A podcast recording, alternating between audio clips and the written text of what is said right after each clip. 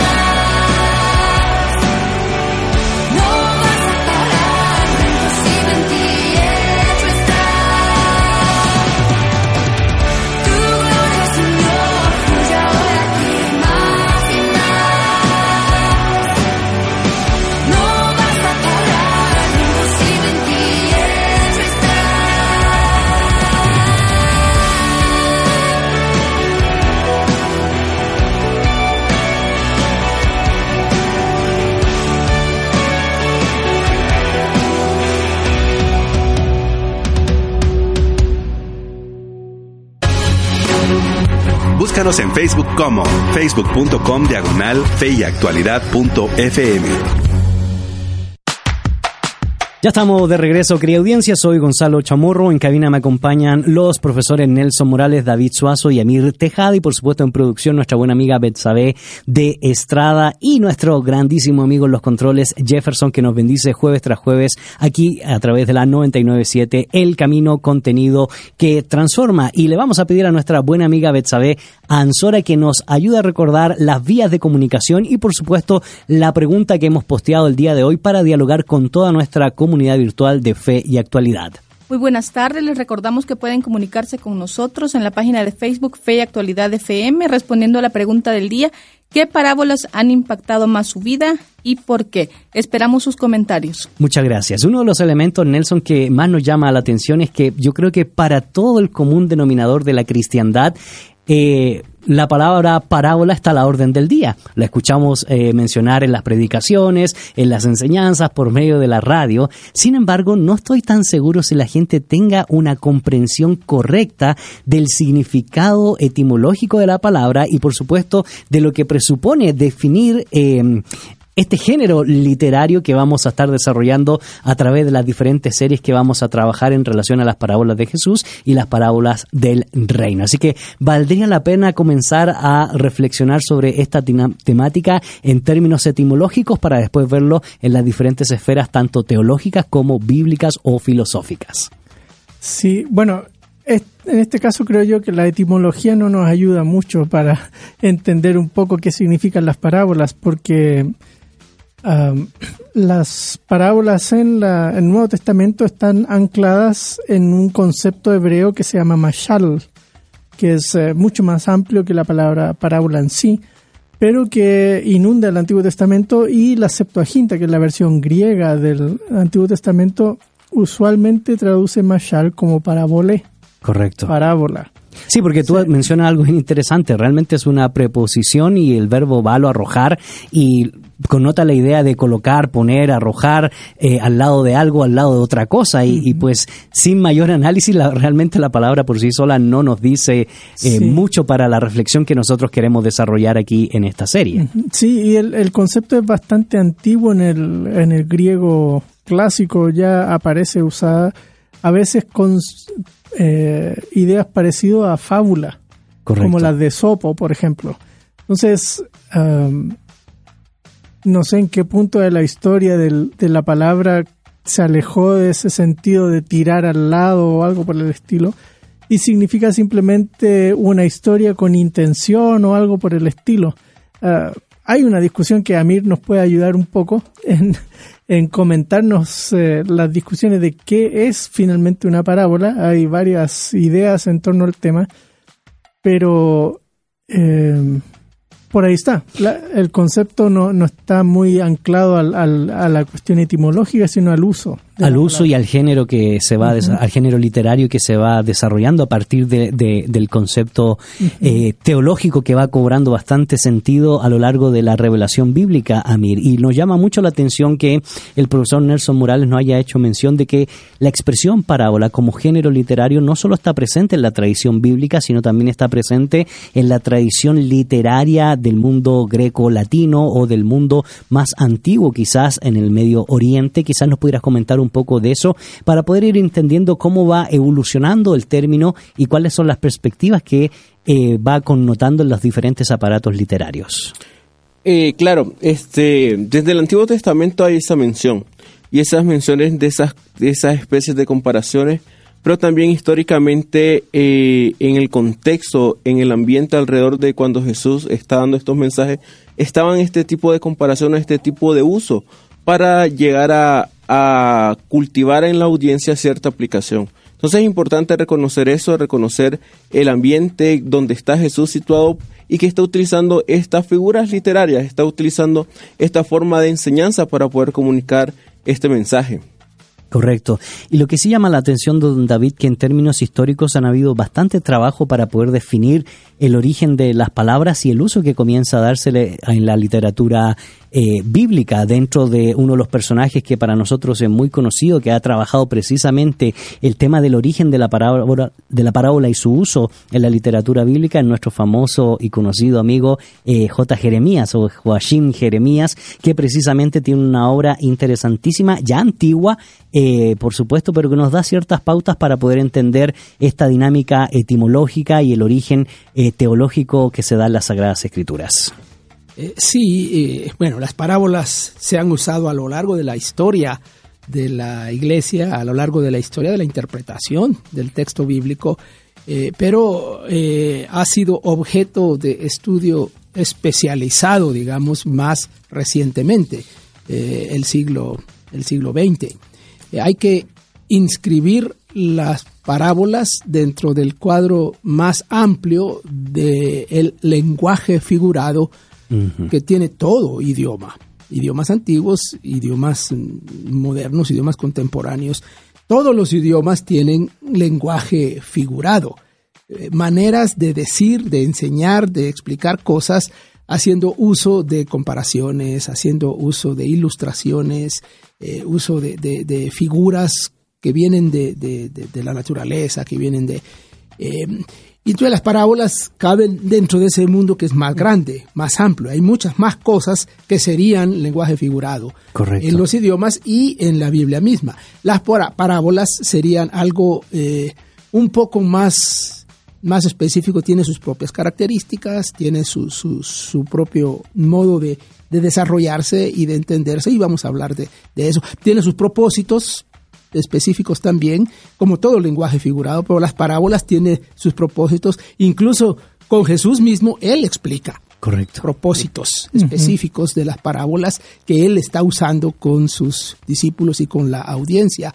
Y, es, es, es, algo para lo cual tenemos que estar como preparados para entender el cuadro completo. Y Joaquín Jeremías es uno de los clásicos en el estudio especializado de las parábolas y, hay otros unos pocos más que han hecho eso. Realmente no son tantos. Correcto. Pero y algunos de ellos tenemos relación y relación cercana con uno de ellos, Craig Blomberg, que es uno de los expertos en el tema que, ha estado con nosotros eh, en el seminario y de quien hemos aprendido mucho y haremos referencia a él en algún momento, pero hay, hay otros y, y hay algunos más nuevos que también estaremos haciendo uso de ellos. Así es, y don David eh, Nelson nos abre a un mundo para poder seguir dialogando sobre la dinámica de las parábolas, porque ya nos ha puesto un poco en contexto respecto al tipo de género literario donde nosotros encontramos aforismos, símiles y una serie de figuras de lenguaje que están presentes en las parábolas. Parábolas que para algunos autores como J. Jeremías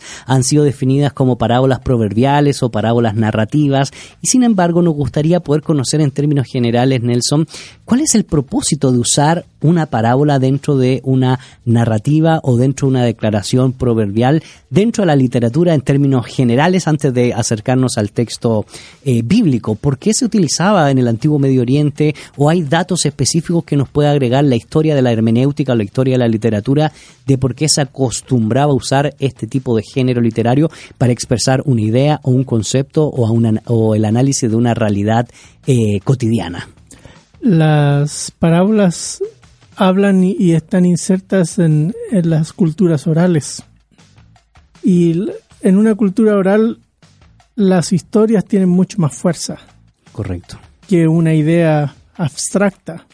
Así que las parábolas nacen de ese, de ese diálogo donde hay un maestro o un padre o una madre que está enseñando a sus hijos. Abuelo. Un abuelo. enseñando a sus eh, hijos o nietos o a sus discípulos eh, alguna verdad que quiere que quede muy profundamente grabada en sus vidas.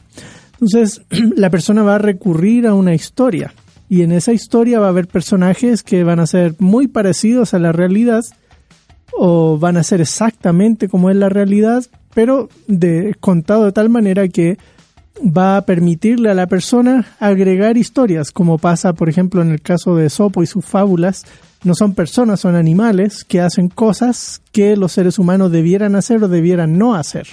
Correcto. Eh, o en el caso de las parábolas que uno ve en el Antiguo Testamento, Por ejemplo, la parábola que cuenta este joven que está huyendo de Abimelech y dice el, el ciprés de no sé dónde le dijo a la zarza de no sé dónde. Eh, cuenta un poco de, historias para eh, denunciar al, a su hermanastro de los abusos que está cometiendo. O el profeta Natán, cuando llega con la, ovejita y, el, el, hambriento que quiere comer, pero no a costa de su propio ganado, sino mata a la ovejita amada de su vecino. ¿sí? Correcto. Ah, así que las historias buscan, a veces breves, eh, con personajes a veces ficticios, otras veces muy cercanos a la realidad, pero buscan mover a su audiencia hacia una decisión en torno a algún tema. Correcto, por lo tanto podríamos decir, Amir, que la, la parábola está, tiene como propósito instruir, generar una promesa, también puede haber una represión, exhortación o una advertencia, como nos ha mencionado Nelson, y valdría la pena pues eh, mencionar en términos generales porque comúnmente, eh, Nelson, Amir, Don David, escuchamos en los ambientes de la predicación de que eh, las parábolas son discursos sencillos para gente sencilla y no necesariamente está presente o no está presente detrás del texto bíblico, detrás de la tradición de la interpretación. Y lo digo porque he escuchado decir que eh, debemos desarrollar un lenguaje sencillo como lo hizo Jesús cuando se expresó por medio de las parábolas. Y lo que nosotros vemos es un contenido muy serio, muy profundo, muy teológico que valdría la pena que comenzáramos a aclarar para nuestra audiencia. Sí, algo interesante con lo que decía el profesor Nelson es que las parábolas como tal es un instrumento didáctico que está ocupando Jesús, un instrumento didáctico que no es propio de él, sino que está en el ambiente judío de, esa época y Jesús está ocupando algo que la gente ya conoce. Ya se ha enseñado así en la, en la, en la familia, los padres, maestros enseñaban así a, sus propios discípulos y Jesús está ocupando esos elementos y algo también interesante es que Jesús está ocupando elementos de la vida cotidiana de las personas, elementos de la naturaleza de las personas para poder enseñar algo y dejar esa eh, duda, esa aplicación, dejar esa inquietud en la mente del lector y decir, del, perdón, de la persona que está escuchando y decir, ok, esto que está diciendo este hombre, Jesús, significa esto y, está queriendo decir esto a través de estas comparaciones, de estas metáforas de elementos sencillos pero con profunda enseñanza. Sí, en esa misma línea, eh, tú mencionabas oyente, lector, ¿no? claro, en, el plano de Jesús con sus discípulos y la gente que lo está oyendo, a veces los antagonistas a Jesús, la historia va eh, a ese grupo, pero es el evangelista luego que toma la historia de Jesús y él quiere lograr un efecto similar o quizás distinto en algunos casos con sus propios lectores moverlos a través de la lectura de la parábola hacia un compromiso de profundidad eh, del discipulado con Jesús, por ejemplo.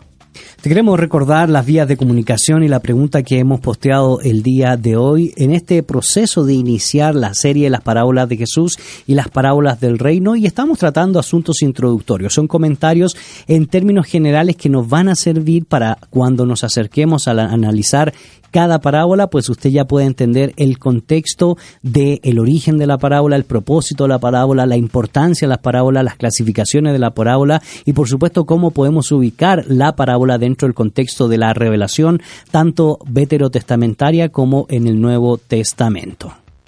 Y les recordamos que la pregunta del día dice, ¿qué parábolas han impactado más su vida y por qué? Recuerden que pueden comunicarse con nosotros a través del WhatsApp con el número 5895-5778 o por medio de la página de Facebook de Fe y Actualidad FM. Esperamos sus preguntas o comentarios que tengan ante la pregunta.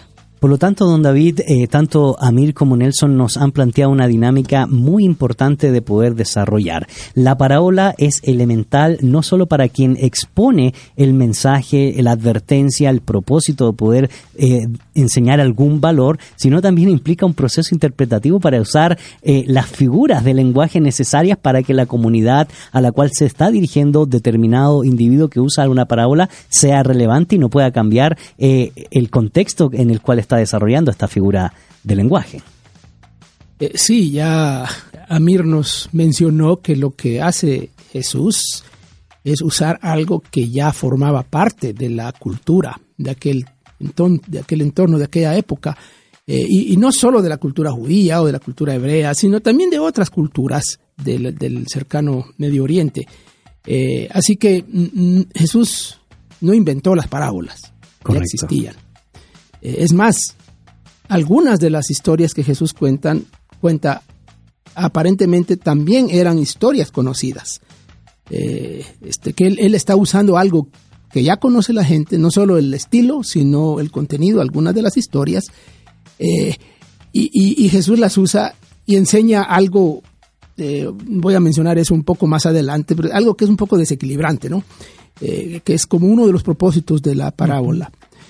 Pero pensando en esas funciones de la parábola, propósitos, eh, la función didáctica sobresale. Es, es una función en que eh, eh, cualquier persona, pero Jesús en particular, busca mayor claridad. Cosas abstractas, cosas, conceptos como el reino de Dios, por ejemplo, expresado a través de parábolas, es, es más claro, más claro entenderlo. El reino de los cielos es semejante a, y luego viene una, una historia que va a aclarar y a clarificar ese concepto. Pero también la parábola le da mayor, mayor fuerza y cierta vivacidad al, al- al contenido y al concepto, a lo que se está transmitiendo. Eh, hace que, que- que la gente tenga un impacto, pues que, que- el, el momento sea más vivaz. Y, y también ayuda en un proceso de aprendizaje. Es más fácil recordar una historia que recordar un concepto. Sí. Entonces fija en la memoria. A todos nosotros, todos nosotros nos acordamos de historias que los abuelos nos contaron, Correcto. que estaban enseñando alguna verdad. Eh, y, y recordamos la verdad por la historia que nos contaron. ¿no? La- las famosas fábulas, por ejemplo, esas fábulas de Esopo. ¿Quién no se acuerda de la liebre y la tortuga? ¿Qué, qué enseñaba eso? Bueno, había un concepto detrás de eso, pero transmitido a través de esa eh, forma nos quedó, se nos quedó fijado. Y lo igual pasa con las parábolas de Jesús. Prácticamente todos nosotros sabemos las historias y al- algo hemos aprendido de esas parábolas por causa de esa función didáctica que ha tenido. Así que, por lo tanto, eh, vale la pena seguir investigando, seguir analizando, por supuesto, el origen, la definición, el propósito, la importancia y la clasificación de las parábolas. Sin embargo, después que eh, volvamos de esta pausa musical, estudiaremos en términos generales qué relación tiene la parábola con el reino de Dios, qué relación tiene la parábola con la venida del reino de Dios, con la crisis del reino de Dios, con la gracia dentro del reino de Dios y, por supuesto, el contexto en el cual Jesús va a utilizar estas parábolas y indudablemente cómo podemos hablar en términos generales del uso de una parábola para nuestro contexto en América Latina. Mientras te invitamos a que sigas respondiendo la pregunta del día, ¿qué parábolas han impactado más su vida y por qué? Te invitamos a escuchar Tu Eres Real de Hilson y ya retornamos aquí por la 997 El Camino Contenido que Transforma.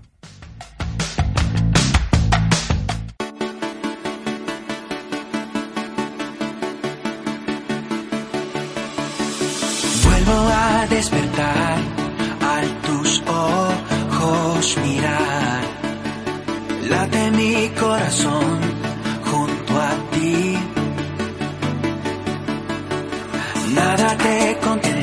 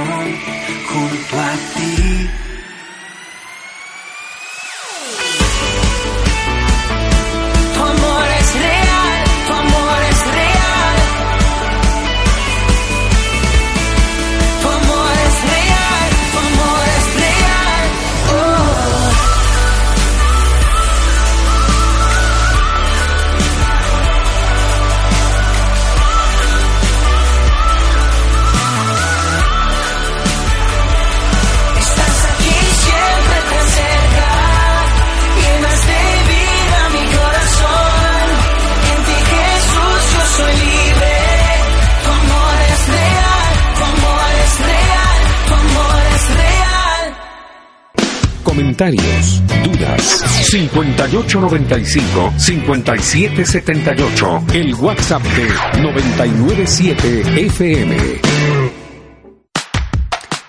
Ya estamos de regreso, querida audiencia. Soy Gonzalo Chamorro y en cabina me acompañan los profesores Nelson Morales, David Suazo y Amir Tejada. Y estamos tratando el tema de las parábolas del reino y las parábolas de Jesús, asuntos introductorios. Es decir, estamos intentando definir qué es una parábola, estamos admitiendo lo que pretende reflejar los tipos de parábola, ya sea instrucción, promesa, reprensión, advertencia o enseñanza de valores morales. Y por supuesto, eso lo hemos planteado dentro del contexto de el reino de Dios. Y eran las preguntas que eh, nos hacíamos antes de esta pausa musical, porque lo que queremos ir dilucidando es qué relación tienen las parábolas con el reino de Dios y por supuesto qué relación tienen el uso de las parábolas en toda la literatura bíblica. Te queremos recordar las vías de comunicación y la pregunta que hemos posteado el día de hoy en esta serie introductoria a las parábolas aquí por la 997 El Camino Contenido que Transforma.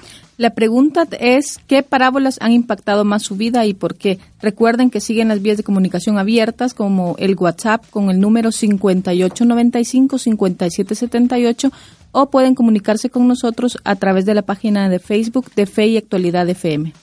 Así es, te invitamos entonces a que seas parte en toda nuestra comunidad virtual que está comentando a la pregunta del día. Uno de los elementos, Nelson, que tenemos que manejarlo dentro del género y dentro de la hermenéutica, es decir, la interpretación del uso de la parábola, es ahora verla con lentes teológicos. Hemos hablado en términos generales que es una parábola que pretende desarrollar una parábola dentro de un clima y dentro de un ambiente de mucha tradición oral y sin embargo, ¿cómo podemos ir relacionándola con el desarrollo teológico? O sea, ¿qué papel juega una parábola dentro de la teología bíblica y por supuesto dentro de la teología como valor agregado a nuestro peregrinaje cristiano.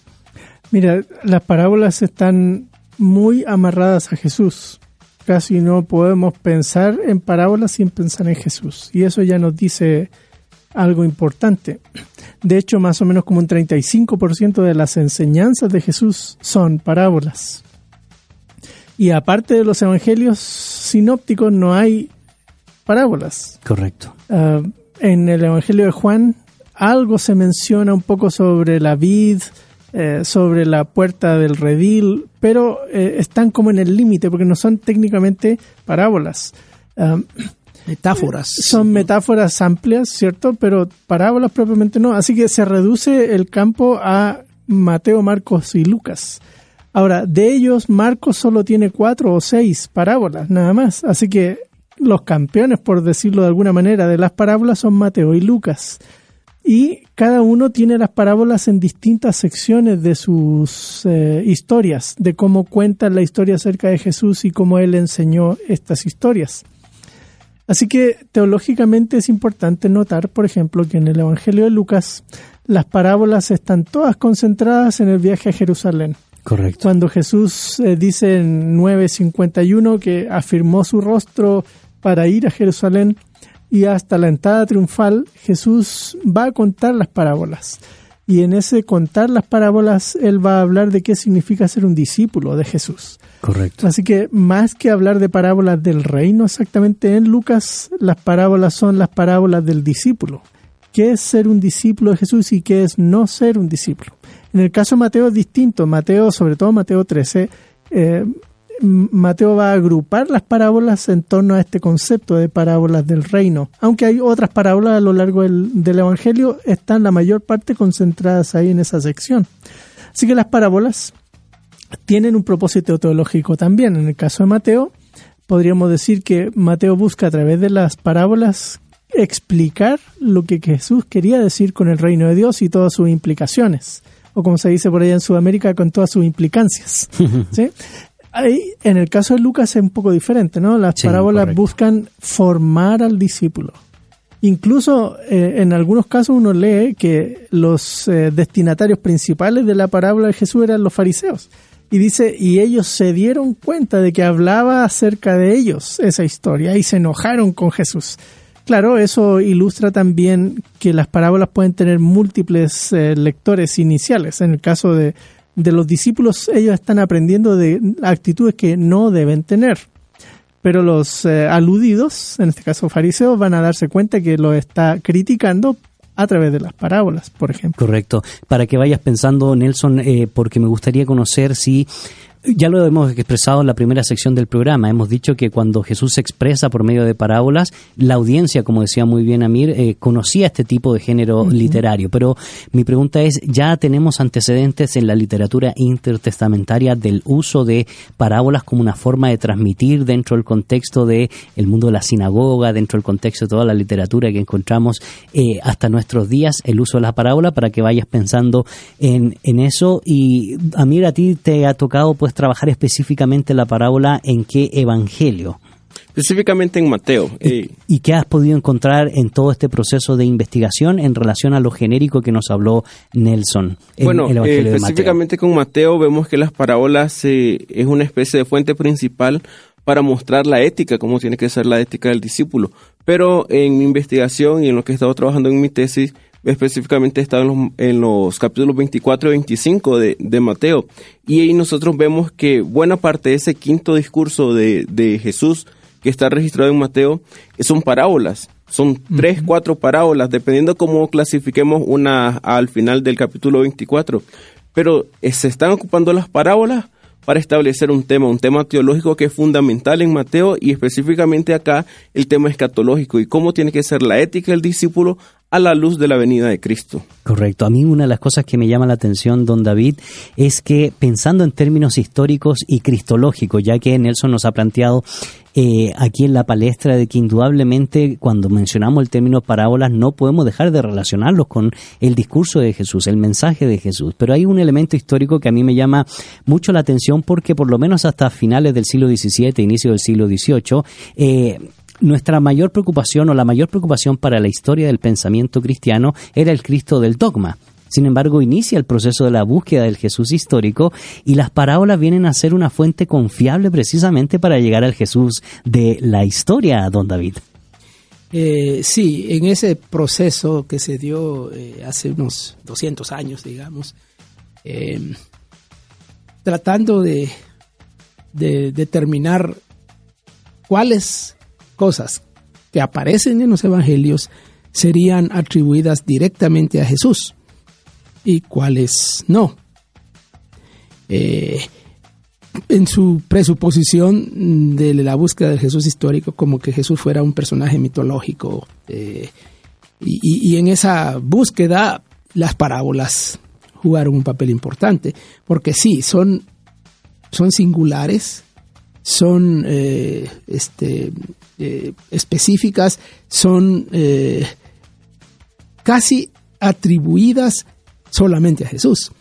Eh, no, no hay no hay man- aunque la parábola no es invención de Jesús, Jesús la llevó a un nivel tal que ahora, como ya dijo Nelson hace un rato, es imposible eh, desvincular una cosa de la otra. Entonces había que, que había que vincularlas, obviamente. La- las parábolas quedaron como una de las pruebas de que hay un tal Jesús, pues Correcto. que hubo un tal Jesús que contó y que enseñó por medio de parábolas, porque no, ha- no hay no hay otro que haya hecho algo similar, ¿eh? Eh, aunque las parábolas estaban, estaban presentes. Eh, así que entre esa búsqueda, la, la famosa teoría de las formas y las formas literarias en los evangelios.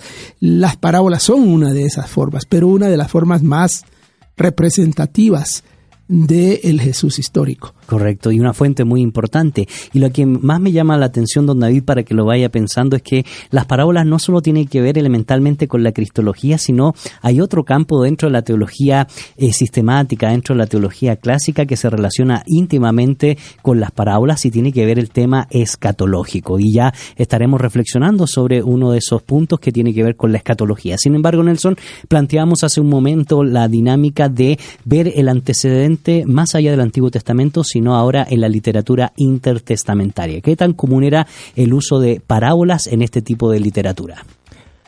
No hay muchas eh, así como uno ve en Jesús, historias cortas. Hay algún poco de ilustraciones parecidas en Ben Sirá, pero hay, una eh, entretenida que, que yo hace unos meses estaba leyendo cuando estábamos trabajando el Sermón del Monte y es sobre ovejas y lobos en Primera Enoch. Ujú. Estaba leyendo ovejas El y libro lobos. favorito, ¿verdad, Sí, de Nelson? ovejas y lobos y la historia de las ovejas aquí, las ovejas allá y que los lobos aquí y de repente caí en cuenta que lo que estaba leyendo era la historia de Israel desde Egipto eh, y cómo salen de Egipto y, y van por el desierto, eh, pero contado como una historia entre ovejas y lobos. Así que eh, hay algo de eso ahí, de, la mentalidad judía usar las historias de- en este caso de animales, para representar seres humanos. En el caso de Jesús y sus parábolas, prácticamente no hay ninguna parábola que sea de cosas propiamente, Correcto. eh, o de animales. Eh, no, no- no hay ninguna parábola de animales, Eh, son parábolas de personas. Incluso la parábola de la moneda y de la oveja es la mujer la que busca la moneda o es el pastor el que busca la oveja. Así que aún en esos casos o es una persona que busca un tesoro, o es una mujer que pone eh, la masa eh, que se leuda toda. Así que eh, son distintivos propios de Jesús y sus parábolas. Luego en, el Evangelio de Tomás, por ejemplo, van a aparecer algunas parábolas muy similares a las que uno observa en los evangelios canónicos y también dichas por Jesús en ese evangelio también. Correcto. Te queremos recordar la pregunta del día y las vías de comunicación aquí en tu programa Fe y Actualidad.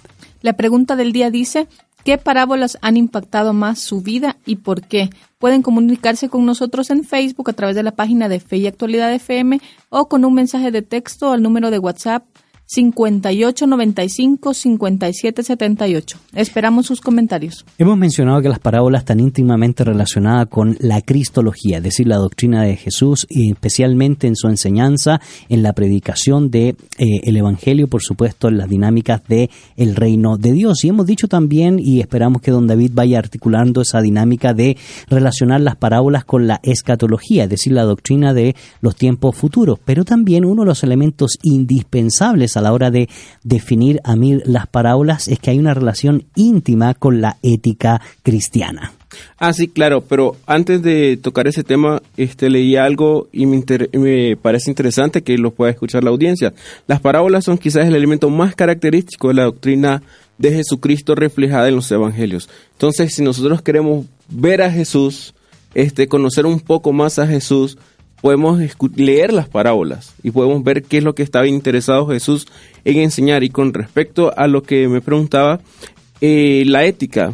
Sí, básicamente, por ejemplo, en Mateo, eh, cuando habla de Mateo 24, 25, Jesús con respecto a, a la pregunta que inician los discípulos, ¿qué van a pasar en el futuro? ¿Qué va, qué va a suceder en las cosas futuras? Jesús, la respuesta básicamente son parábolas que apuntan a la ética parábolas que apuntan al cuidar al prójimo, parábolas que apuntan a administrar bien los recursos, parábolas que apuntan a estar atentos, a estar prudentes con respecto a las enseñanzas de Jesús. Entonces Jesús está muy interesado en la ética y las parábolas y la forma en que él enseña es en esas parábolas apuntando a, a que el punto central es esa ética y cómo debe responder el discípulo ante las diferentes problemáticas que hay o ante las diferentes dudas que ellos tengan.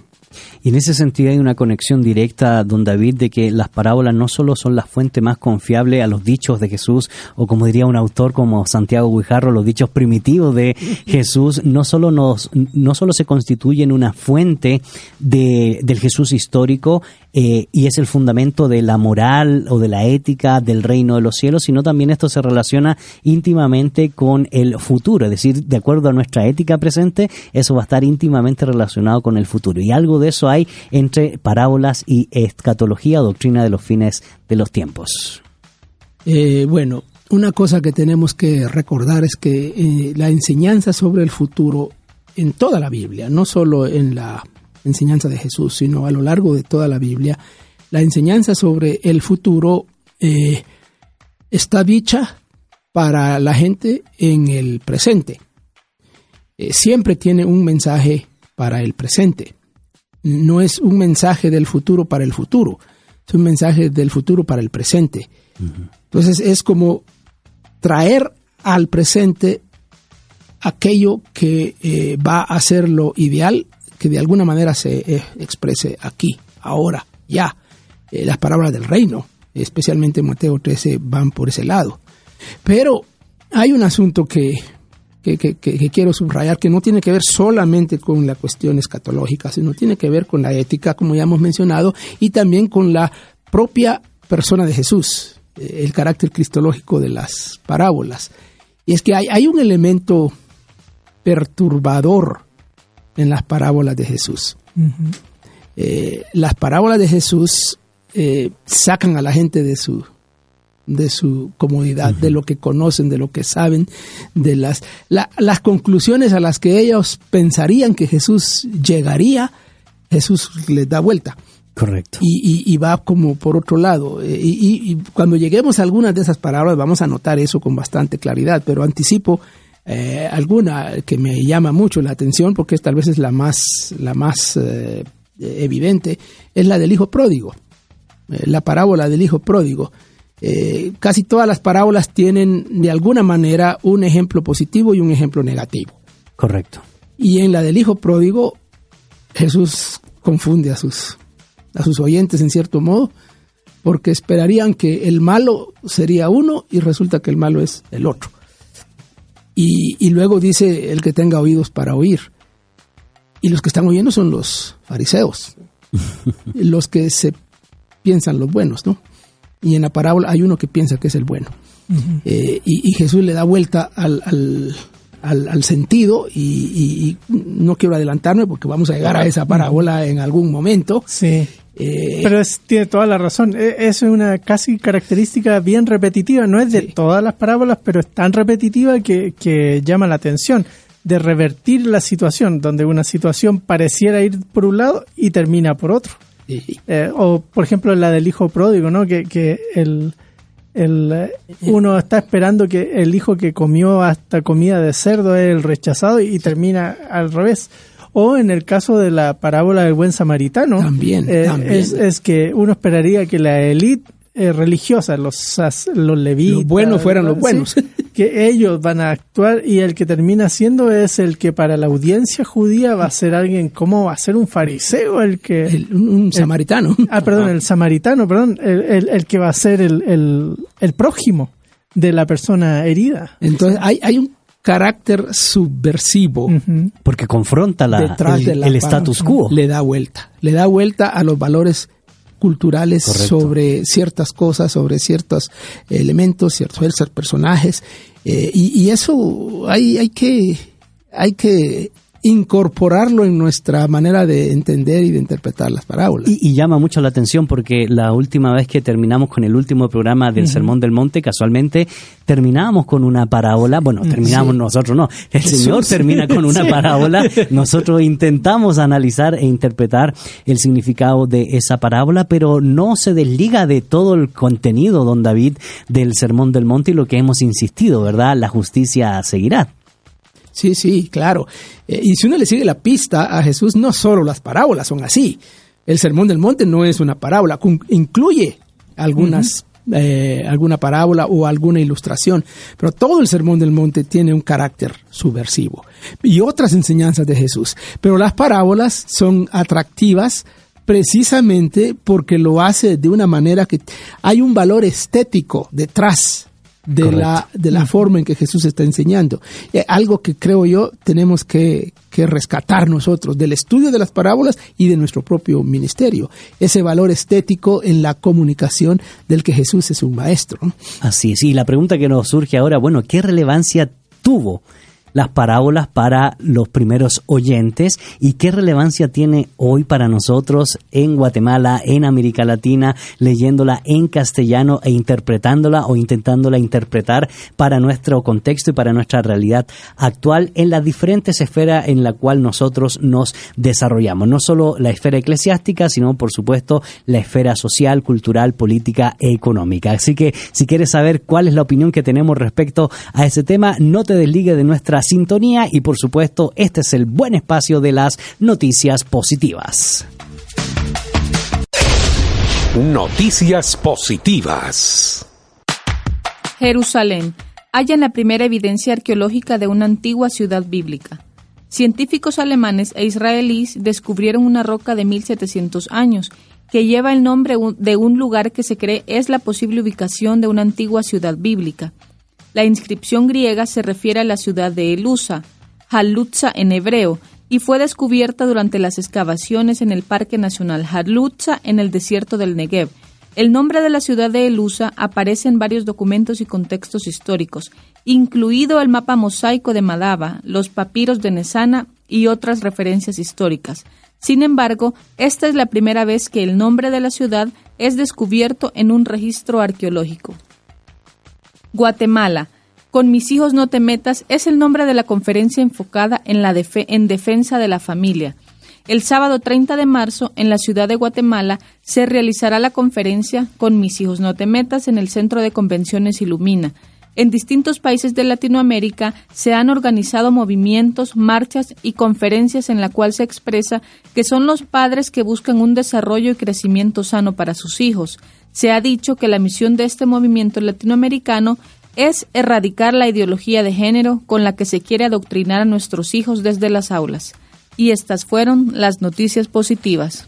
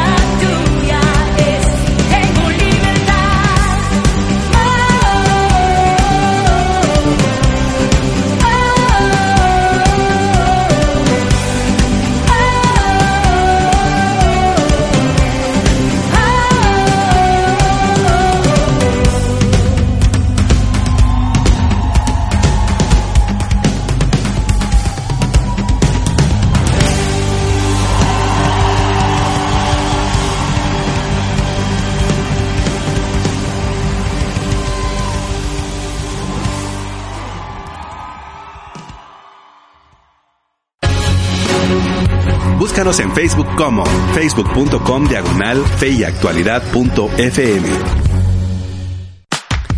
Ya estamos de regreso, querida audiencia. Soy Gonzalo Chamorro. En cabina me acompañan los profesores Nelson Morales, David Suazo y Amir Tejada. ¿Qué tal, profesor? Hoy sí te dimos el título. Amir, gracias por compartir con nosotros pues este este día y esperamos pronto pues Por lo menos por hoy, Por profesor, hoy, ¿verdad? Gracias, Hoy gracias. sí. como, como decían estos, ya no me recuerdo, gracias licenciado, no hay de queso nomás de papa. y esperamos que puedas culminar pues las tres páginas que te quedan de la tesis eh, en este año 2019. Yo también Y- espero y, eso. mejor yo me quedo callado porque si no Sí. salgo trasquilado. Ah, pero, sí. pero esperamos poder ver pronto eh, eh, la tesis que estás trabajando, capítulo 24 y 25 de, De Mateo. de Mateo, ¿verdad?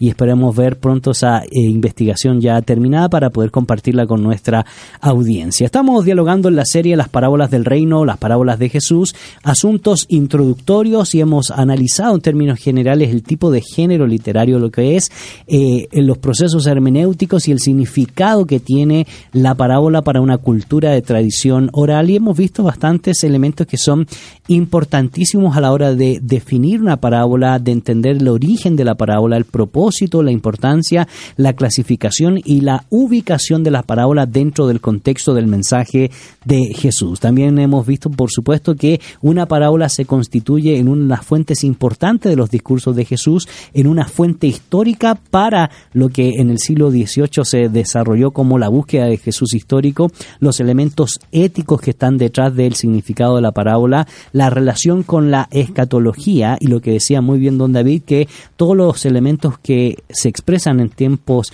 futuros siempre tienen que ver con el comportamiento presente en términos de valores, en términos de ética y por supuesto todo esto definido a la luz de la venida del reino, las circunstancias que produce el reino de los cielos y eh, elementalmente los súbditos o los discípulos que pertenecen al reino de los cielos. La pregunta es entonces, ¿qué tiene que ver esto con nosotros hoy? ¿Será que para nosotros hoy la parábola es un elemento distintivo de nuestras culturas de...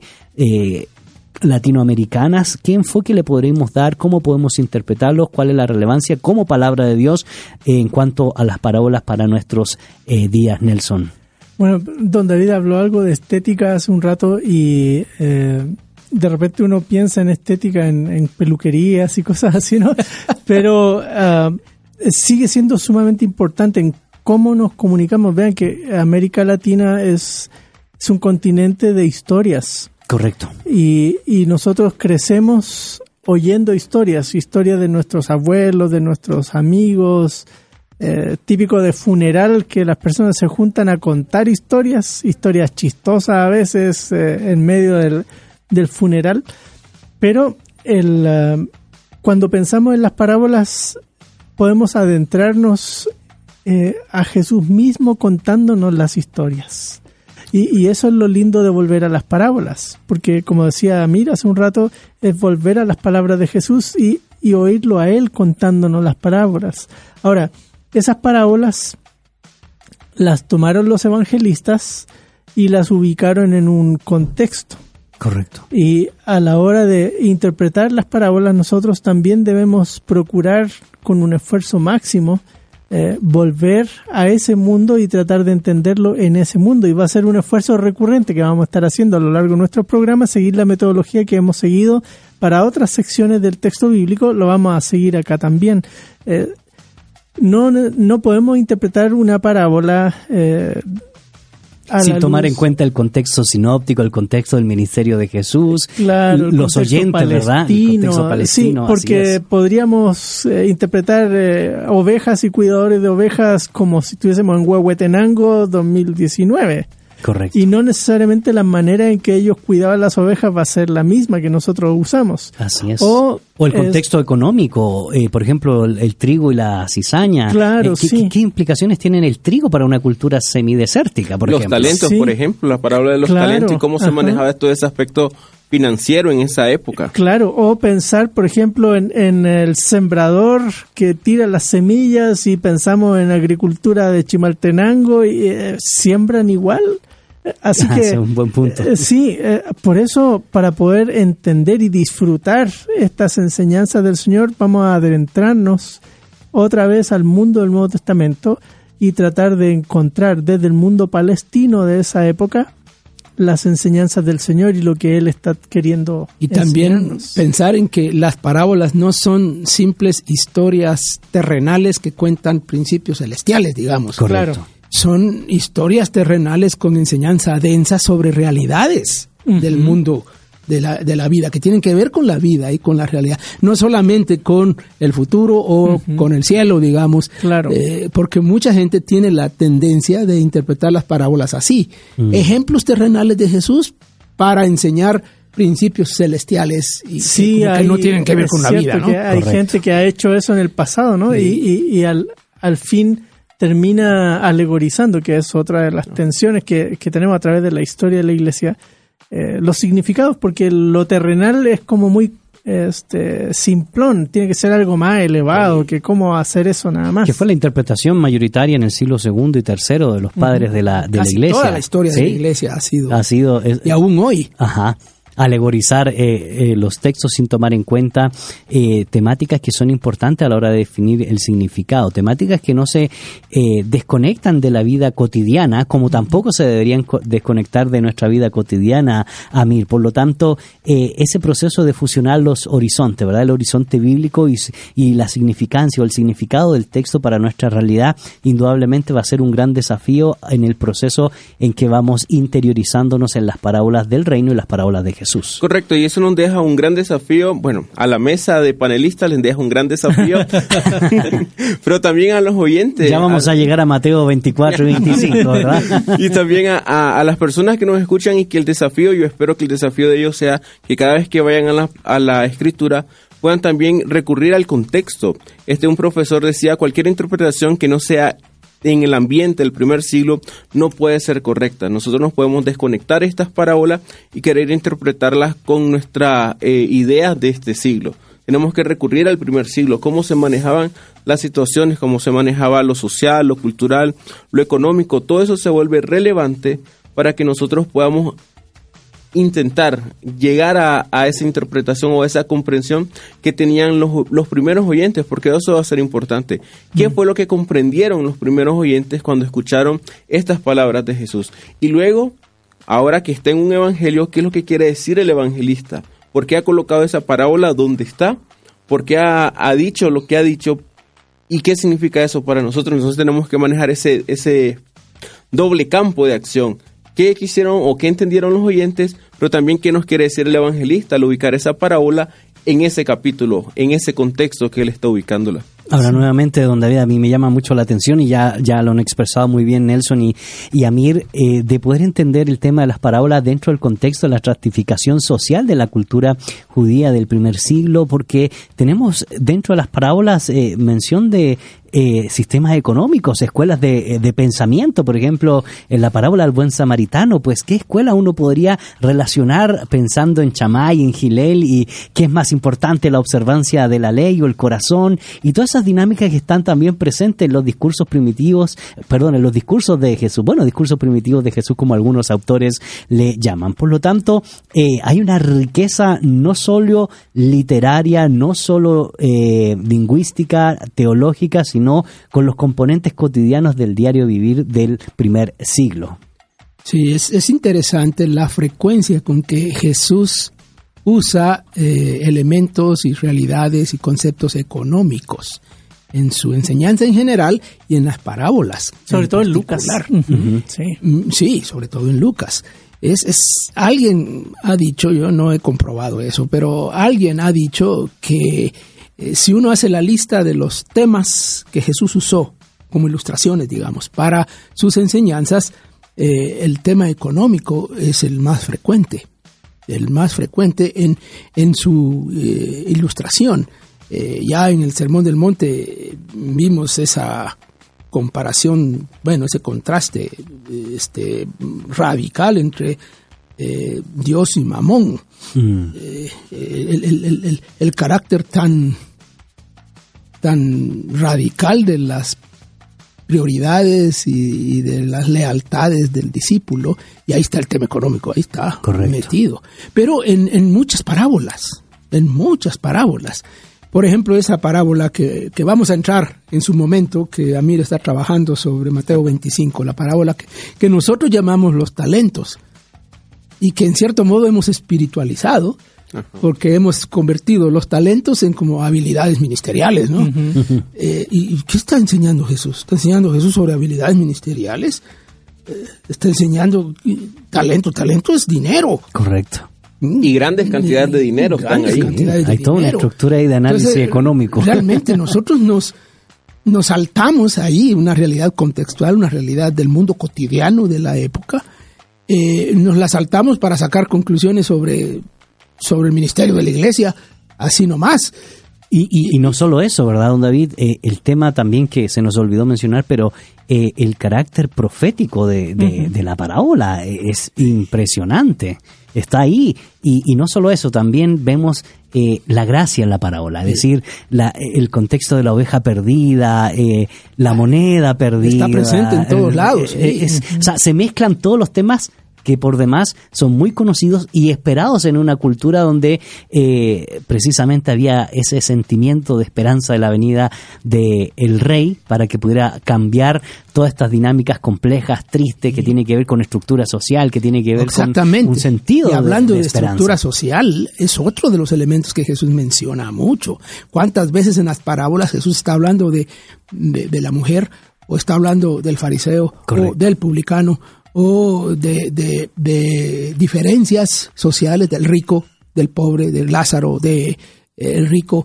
De los siervos y los consiervos. lo- lo- los, Sí, los siervos, el Señor, el, las relaciones sociales y las relaciones de, O el- de este los señor grupos. que sale a contratar obreros a distintas horas del día. Oh, esa, por esa, ejemplo. cuando lleguemos a esa parábola va a la ser, parábola del eh, gran banquete. Ajá, sí. Realmente da para a todo, ¿verdad? A buscar a los cojos, los mancos y los ciegos. Este, ¿qué, qué elementos de las relaciones sociales eh, de los grupos en aquella época Jesús está eh, describiendo, señalando y cuestionando? Ujú.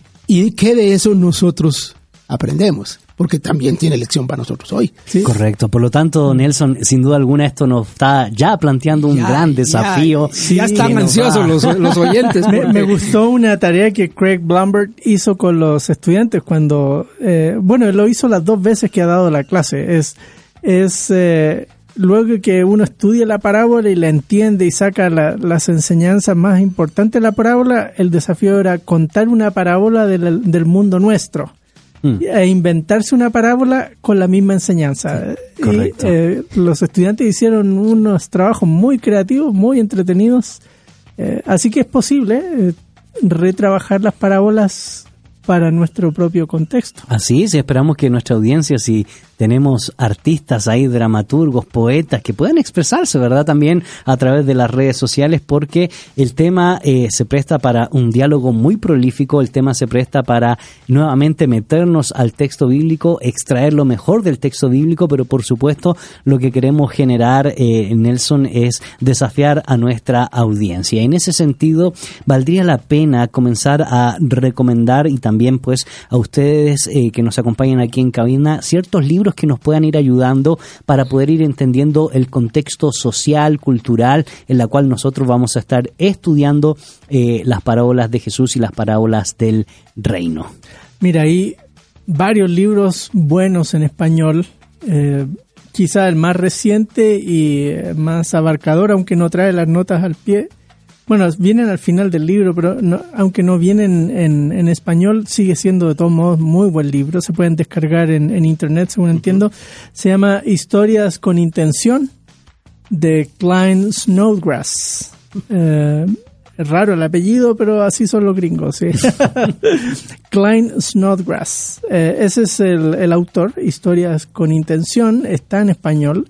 Es un muy buen libro, eh, quizás de los más completos sobre el tema que conozco. y más recientes. Correcto. Y más recientes. Lo que vamos a hacer es pedir a Betsax si los puede colocar en, eh, en el sitio Sí. eh, de Facebook para que nuestra audiencia, si quiere ir adquiriendo este tipo de literatura, es fundamental. Y son y todo este libro, todos estos libros que nosotros recomendamos son para que usted vaya profundizando y vaya teniendo material que nos ayude a entender el texto en su contexto. Claro, Don David tiene otro libro que, que no lo he leído, pero eh, he oído buenos comentarios de él, eh, que se llama enseñaba por parábolas. Así es. Eh, es una colección de ensayos. En y- honor a Plutarco honor a Plutarco Bonilla. Bonilla. Un, un- un autor que, que escribió sobre parábolas hace algunos años. Sí. Y la, la ventaja del libro es que está originalmente escrito en español y todos los autores son latinoamericanos. Ujú. y Correcto. editado por un, un- un autor conocido eh, que, que no es tan técnico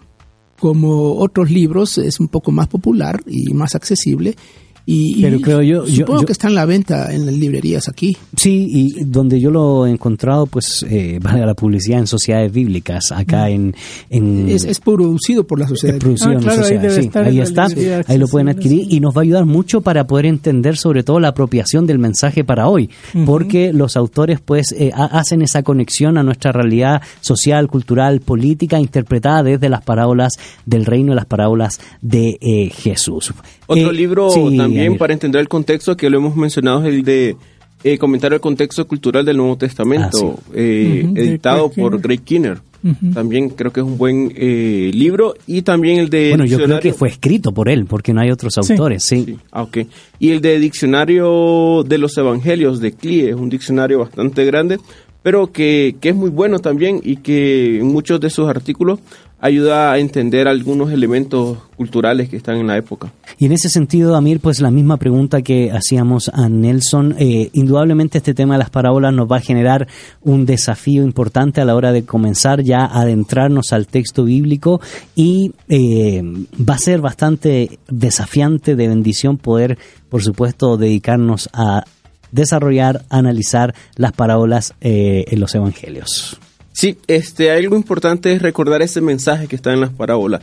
Es el reino de Dios, es la ética del reino de Dios y todos esos pequeños mensajes que están en cada uno de ellos. Por ejemplo, la misericordia de Dios, la obra de Dios, el destino final de la humanidad, los acontecimientos futuros, el riesgo de desobedecer las leyes de Dios y también lo que espera el Señor de sus súbditos. Recordemos en estas parábolas en la temática general, el reino de Dios y los ciudadanos del reino de Dios y qué es lo que está esperando Dios de acuerdo a esos ciudadanos. Y las parábolas nos enseñan eso. Y a mí me encantan, no es por hacer publicidad a lo que yo estoy trabajando, pero esas parábolas de Mateo 24, 25 me encantan porque si bien están en el contexto de la escatología, pero como decía bien don David, hablan del presente, cómo tenemos que actuar en el presente.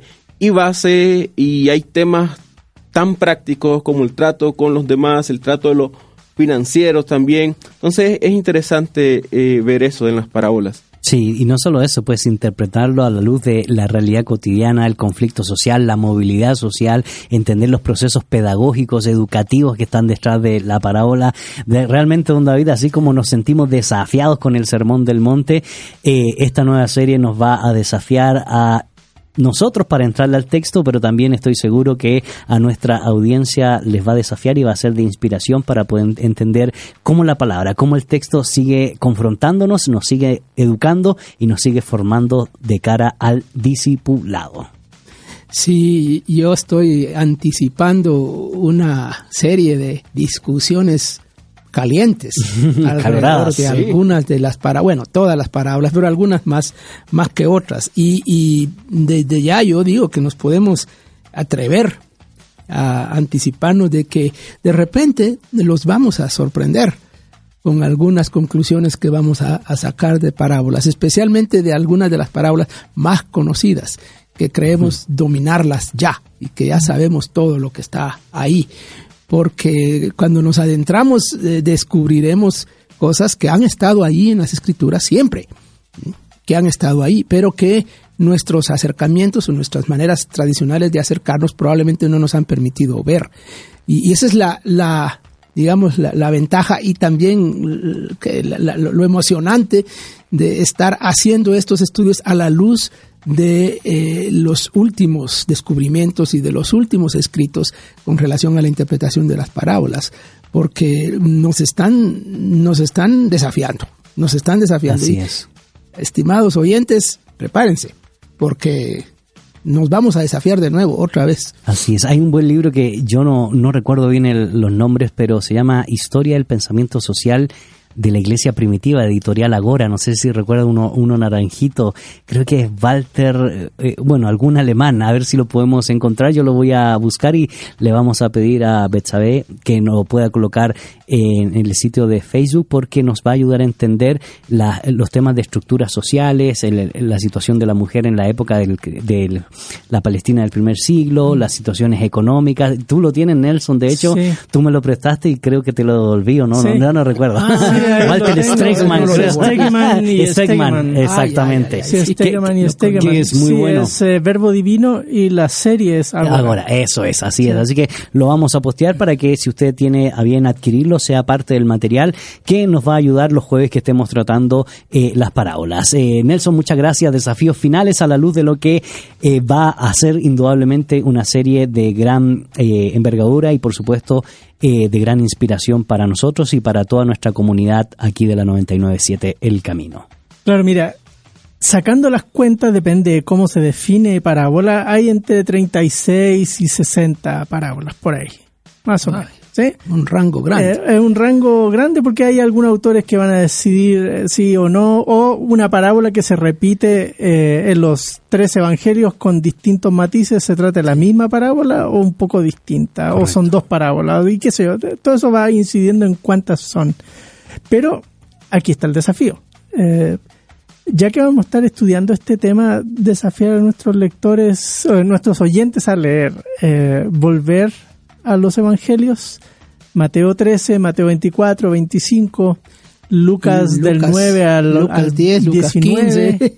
Sí, Bueno. eh, eh, o sea, no son muchos capítulos por leer, pero eh, les va a volver a, a inyectar. Y probablemente con la pregunta hoy del día, varios han estado diciéndonos, a mí me fascinó esta historia por esta razón, a mí me transformó la vida porque el Señor me llevó a, a creer en Él a través de esta historia.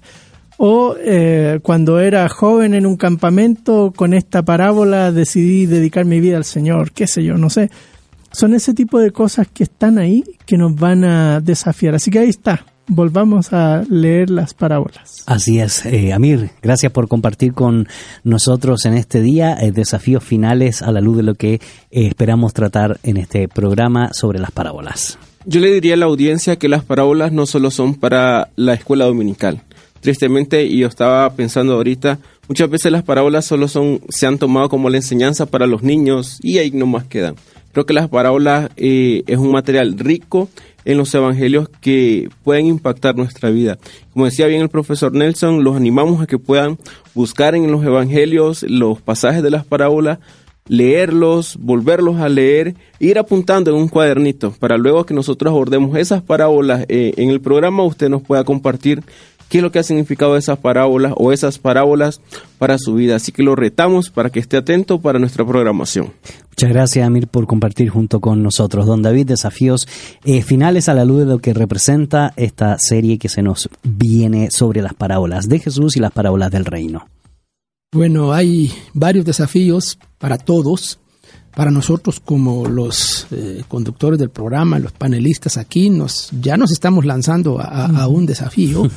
Eh, ya hemos eh, escogido alguna, pero todavía no hemos terminado el proceso de escoger y en qué orden y por qué para, para este, nuestro propio desarrollo y, y nuestra propia lógica de, del estudio, pero también para, para los ministros que nos escuchan, los pastores, predicadores, maestros, que, que nos escuchan, que han usado las parábolas y que las seguirán usando.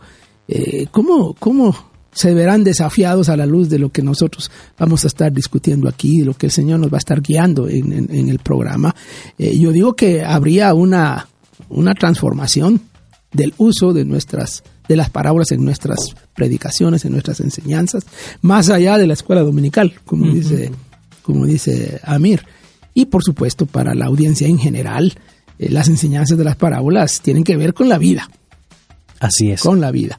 o las simples representaciones de, de dramas. Y, y eso es interesante porque eh, las parábolas también han despertado en el mundo del arte eh, grandes cuadros como por ejemplo el cuadro de eh, Renan del regreso del hijo pródigo, eh, que es impresionante, un cuadro eh, que nos invita a reflexionar y a enfocarnos pues en, ese significado talentoso de estos eh, de estas parábolas. Querida audiencia, queremos agradecer su sintonía, queremos agradecer a todos aquellos que han dado respuesta a la pregunta del día, qué parábola han impactado más su vida y por qué y por supuesto desafíese a adquirir el material que le hemos recomendado y por supuesto a no dejarnos de sintonizar jueves tras jueves en su programa Fe y Actualidad. En nombre de Nelson Morales, Amir Tejada, David Suazo, Betsabe Anzora, en los controles nuestro buen amigo Jefferson y por supuesto su servidor Gonzalo Chamorro. Le deseamos un excelente día. No se desconecte de la sintonía de la 99.7 El Camino. Este ha sido su programa Fe y Actualidad FM.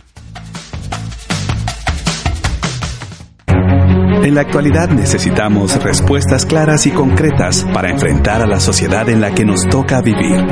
Fe y actualidad. Respuestas bíblicas a los dilemas de hoy.